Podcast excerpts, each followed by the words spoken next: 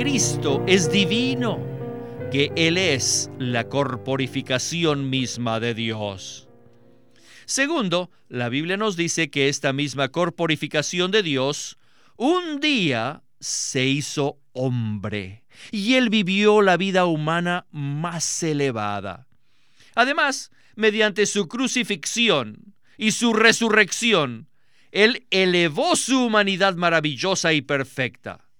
Y ahora, Él posee tanto divinidad como humanidad. Bienvenidos al estudio Vida de la Biblia. La Biblia es la revelación de Cristo como vida. El Señor Jesús dijo, Yo soy la vida y he venido para que tengan vida. Los invitamos a que visiten nuestra página de internet radiolsm.com y allí podrán escuchar gratuitamente todos los programas radiales del Estudio Vida. ¿Se ha preguntado usted alguna vez cómo puede ser la vida cristiana más práctica para mí? ¿O cómo puedo experimentar al Cristo rico que se presenta en la Biblia? Bien, hoy responderemos estas preguntas en este mensaje del estudio Vida de Filipenses que se titula Vivir a Cristo recibiendo la palabra por medio del Espíritu. Y nos acompaña una vez más Oscar Cordero para colaborarnos con los comentarios. Saludos, Oscar. Gracias, hermano Víctor. Me alegra participar en este programa en particular.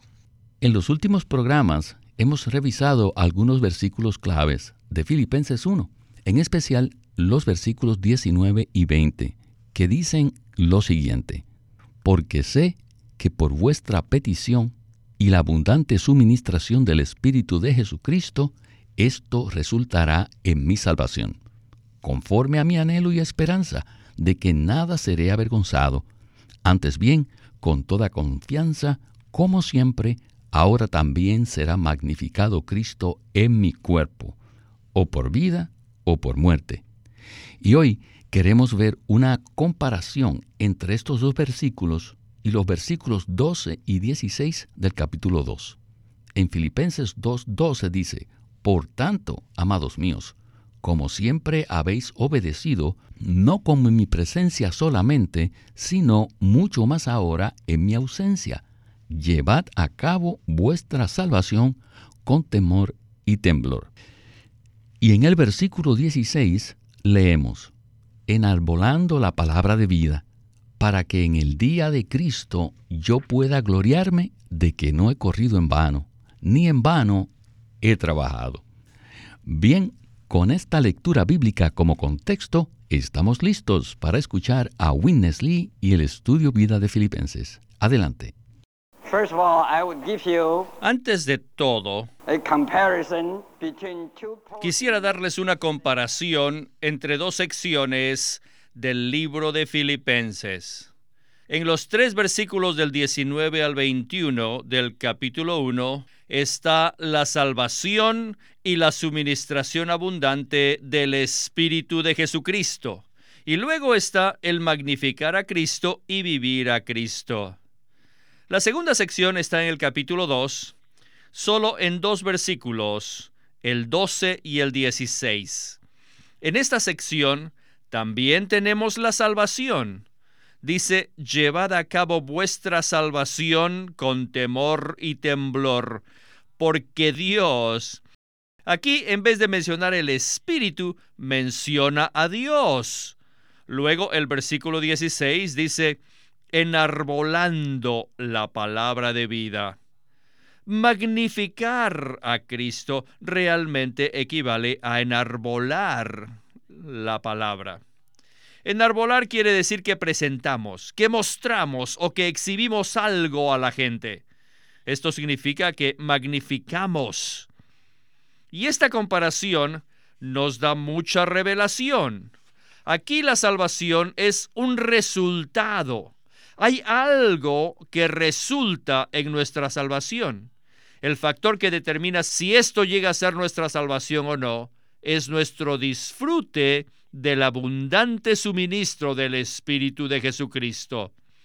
Si no disfrutamos el abundante suministro de Jesucristo, todo resultará para nosotros en vergüenza. O sea que Pablo afirma que su situación, que su ambiente, que sus circunstancias resultarían en su salvación. Esto es lo que vemos en el capítulo 1. Pero en el capítulo 2, Pablo una vez más habla de la salvación. Pero aquí Él nos exhorta a llevar a cabo nuestra salvación. Les digo, el Dios que opera en nosotros es, escuchen esto, es el Espíritu que nos suministra. Llevad a cabo vuestra salvación. Esto resultará en mi salvación por medio de la abundante suministración del Espíritu de Jesucristo. Llevad a cabo vuestra salvación porque Dios es el que opera en vosotros. Así que el Dios que opera en nosotros, el que realiza, es el Espíritu que nos suministra. Dios es el Espíritu que nos suministra. Dios es el que opera en nosotros. ¿Para qué? Simplemente para aplicarnos el rico suministro. En el capítulo 2 vemos que Dios opera en nosotros para aplicar la abundante suministración del Espíritu de Jesucristo mencionada en el capítulo 1. Entonces, ¿qué tal si usted nos desarrolla un poco esta comparación entre estos versículos y nos explica cómo el ver esto puede ayudarnos a que nuestra experiencia de Cristo sea mucho más práctica? Quisiera hacer esta comparación conforme a dos líneas. La primera tiene que ver con esta palabra maravillosa, salvación. Pablo dice en el capítulo 1, esto resultará en mi salvación. En el capítulo 2, él alienta a los santos al decirles, llevad a cabo vuestra salvación.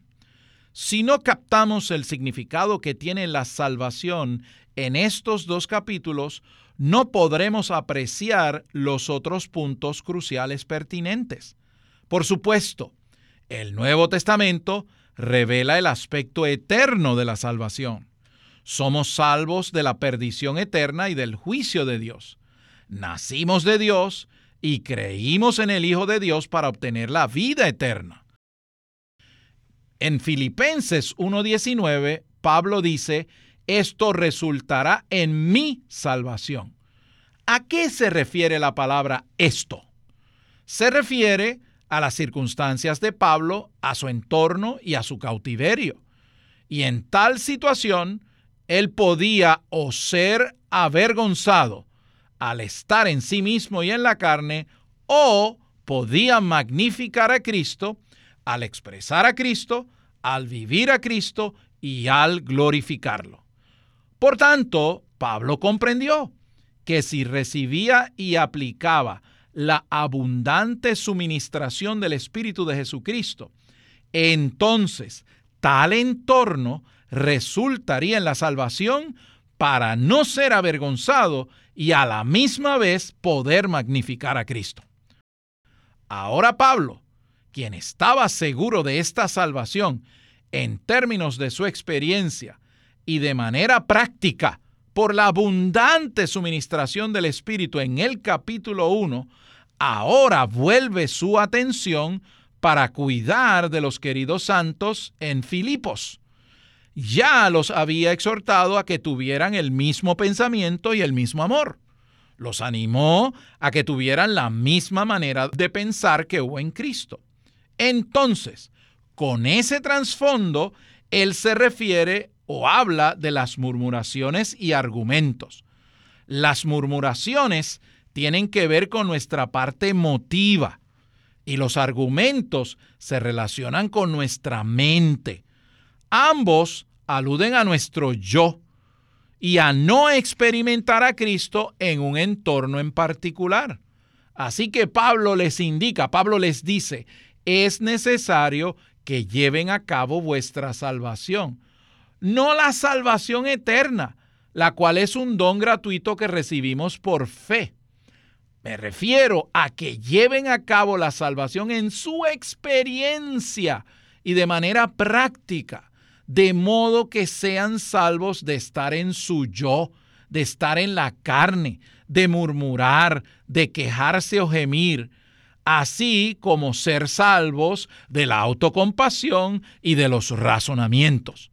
En vez de ello, al permitir que Dios realice en vosotros el querer como el hacer, llevaréis a cabo vuestra propia salvación.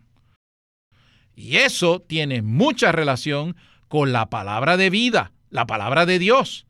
Así pues, aquí tenemos el Espíritu, la salvación, la palabra, tenemos a Dios, tenemos el hecho de magnificar a Cristo y tenemos el ser salvos de las cosas en nuestro interior que nos impiden expresar a Cristo y glorificarlo en medio de nuestras circunstancias. Estos son algunos de los asuntos cruciales que se nos presentan en un paralelo maravilloso. Aquí Pablo experimenta la salvación por la abundante suministración del Espíritu de Jesucristo y él anhela que los santos en Filipos lleven a cabo su propia salvación por medio de Dios, quien está operando en ellos. Oscar, gracias por esta explicación. Bien, ahora queremos ir a otra palabra práctica. El hermano Lee usará algunos versículos del capítulo 6 de Efesios. En este segmento escucharemos una frase que puede ser nueva para algunos de nuestros radioescuchas. Se trata de la frase orar, leer. Esto se relaciona mucho con el título de este mensaje y por eso quisiera leerlo de nuevo. Vivir a Cristo recibiendo la palabra por medio del Espíritu. Aquí veremos una manera muy práctica de que podemos recibir a Cristo a través de la palabra viva por medio del Espíritu. Escuchemos a Winnesley. Nosotros tenemos el Espíritu por dentro y tenemos la Biblia, la palabra de Dios por fuera. Escuchen lo que nos dice Efesios 6, 17 y 18. Dice, recibid la espada del Espíritu, el cual es la palabra de Dios con toda oración y petición. ¿Ven esto? Esta exhortación en una sola frase cubre estos dos aspectos de recibir la palabra de Dios mediante toda oración, orando en todo tiempo en el Espíritu. Por esta razón practicamos el orar leer. Recibid la palabra de Dios mediante toda oración, ya sea una oración en voz alta, en voz baja, en oración silenciosa, una oración larga, una oración corta, sea rápida, sea lenta, sea en público, una oración en privado, en toda oración y petición. Esto es tremendo. De manera que cada vez que vengamos a la palabra de Dios, no debemos leerla solamente usando los ojos y luego la mente para comprenderla. La manera de leer así hace que la palabra viva se convierta en letras muertas y en conocimiento muerto. Pero si cuando leemos la palabra y la oramos, la palabra se convierte en el aliento viviente de Dios, el cual sí es el Espíritu. Cuando leemos y oramos la palabra, nos riega y nos refresca y nos nutre. Recibimos tanto que nos alumbra. Así que la palabra ya no será solamente letras muertas ni conocimiento muerto, sino que se convierte en el espíritu que nos nutre. Por eso Pablo dice, recibid la palabra de Dios con toda oración. Esto quiere decir que debemos leer la palabra orándola. A través de los siglos, algunos buenos cristianos han dicho que es necesario orar cuando se lee la Biblia. Y otros dijeron que solamente leer la Biblia no nos suministra mucho. Y es cierto. Yo leí un libro que escribió, tal vez fue Andrés Murray, que dijo, lea la Biblia orándola. ¿Qué quiere decir leer la Biblia orándola? Quiere decir orar leerla. Al leer la Biblia, si ejercitamos nuestro espíritu, donde está el Espíritu de Dios, y oramos, leemos, aplicando la palabra a nosotros mismos, combinando el Espíritu con la palabra, inmediatamente tenemos la suministración. Todo lo que la palabra de Dios dice, eso es parte del contenido del abundante suministro del Espíritu. En un programa reciente escuchamos una palabra maravillosa acerca de una breve exhortación del apóstol Pablo. Pablo exhorta de la siguiente manera, orar sin cesar. Y vimos que esto solo puede llevarse a cabo mediante un tipo de oración en la cual inhalamos o respiramos el nombre del Señor Jesús momento a momento al invocar su nombre. Y ahora tenemos aquí otro tipo de oración. Esta conexión entre la oración y la palabra que se revela en Efesios 6 es de inmensa ayuda práctica para todo el pueblo de Dios, a fin de que podamos experimentar a Cristo de una manera viviente. ¿Verdad? Así es. Y este es un descubrimiento sumamente valioso y precioso en extremo de esta palabra de las Escrituras en Efesios 6. Esta es una práctica que muchos santos buscadores del Señor han llevado a cabo de diversas maneras a lo largo de los siglos. Es decir, acudir a la palabra con todo nuestro ser, con un corazón que ama al Señor, con nuestra mente debidamente ejercitada para comprender y en especial con un espíritu ejercitados. Acudimos a la palabra teniendo cierta comprensión de lo que es la palabra en su elemento intrínseco. En Juan 6:63, el Señor dijo que sus palabras son espíritu y son vida. Si leemos un periódico, vemos palabras que transmiten un pensamiento, pero no el espíritu ni la vida. Las palabras impresas en nuestras Biblias también transmiten un pensamiento, pero eso no es todo. Hay algo más que la palabra impresa hay una esencia. Y esa esencia, según Juan 6:63, es que la palabra es espíritu y vida.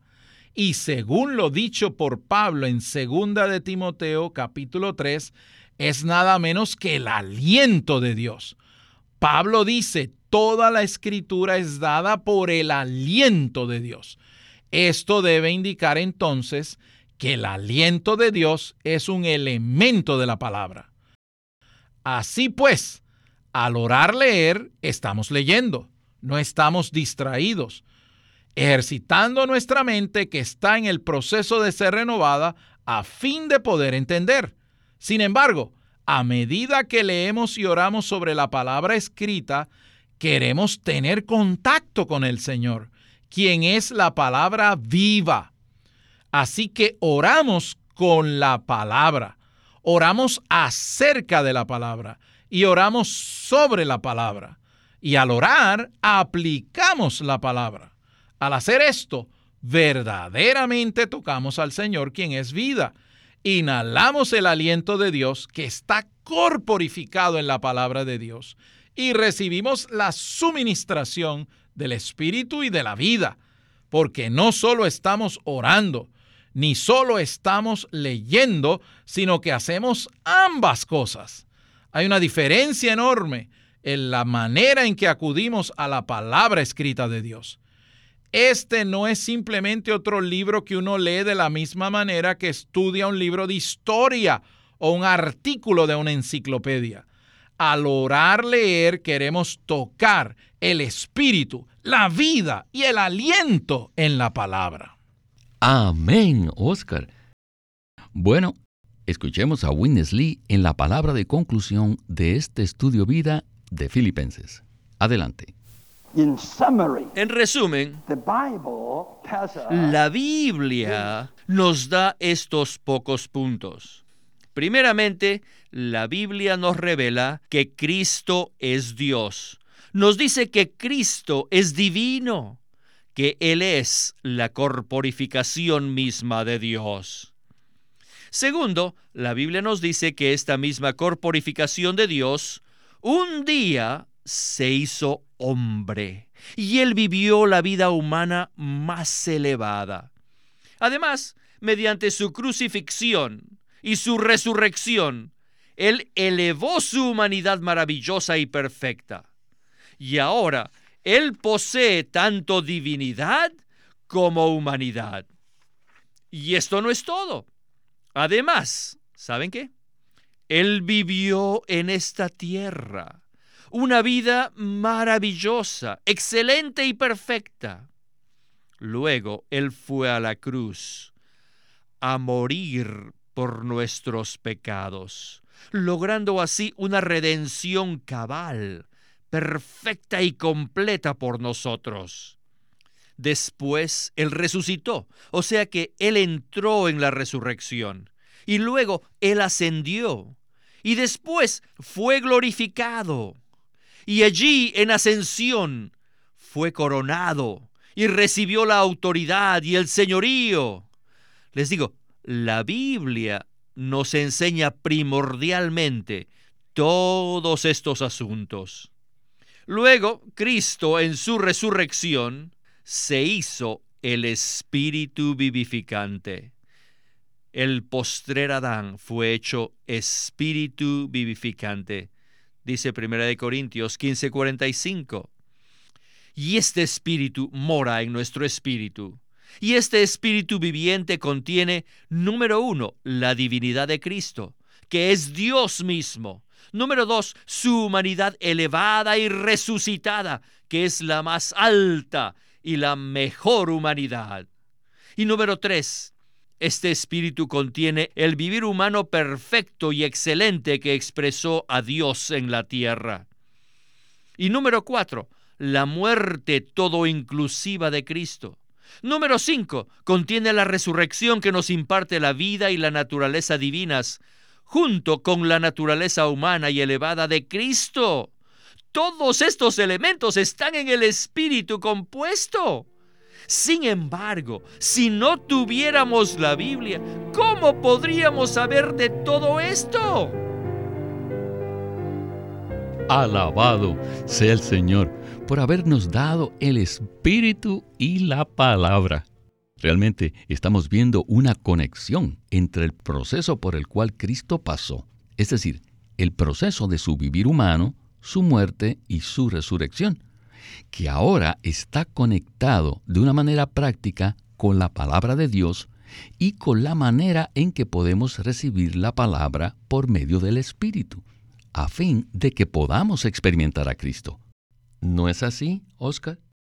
Pablo usa esta expresión, la abundante suministración del Espíritu de Jesucristo. Este es el Espíritu todo inclusivo, el Espíritu de Dios procesado y consumado mediante la encarnación de Cristo, su vivir humano, su crucifixión y su resurrección, para ahora ser un espíritu que incluye a Jesús, su humanidad, su vivir como Dios hombre, su muerte con su eficacia y su resurrección con el poder de la resurrección. Este es el Espíritu. Este es el Espíritu que tocamos cuando oramos con la palabra. Y así comprendemos que la palabra es espíritu y es vida y es aliento. Por un lado, venimos a la palabra, tocamos a este espíritu que estamos describiendo y entonces como resultado recibimos la suministración y la impartición de este Espíritu. Por otro lado, a medida que permitamos que este Espíritu fluya en nosotros para llenarnos y a medida que nos ejercitamos para ser un solo Espíritu con Él, entonces acudimos a la palabra por medio de este Espíritu. Entonces, la palabra estará llena de vida, llena del Espíritu y llena de suministro. En resumen, la manera práctica de recibir el Espíritu palabra, es decir, de recibir el Espíritu mediante la palabra y de recibir la palabra mediante el Espíritu, es orar, leer la palabra con toda oración, orando en todo tiempo en el Espíritu, como dice Efesios capítulo 6, verso 18. Gracias, Oscar. Tal parece que completamos un círculo completo y hemos regresado a nuestro punto de partida. Recibimos la abundante suministración del Espíritu y este Espíritu es el Dios que opera en nosotros para llevar a cabo nuestra salvación momento a momento. Como usted mencionó, experimentamos la salvación, pero al mismo tiempo algo se imparte y se deposita en nuestro ser a través de esta operación activa que Dios realiza en nosotros. ¿Verdad? Así es. Dios está operando en nosotros. Su operación en nosotros equivale a la aplicación de la abundante suministración del Espíritu de Jesucristo.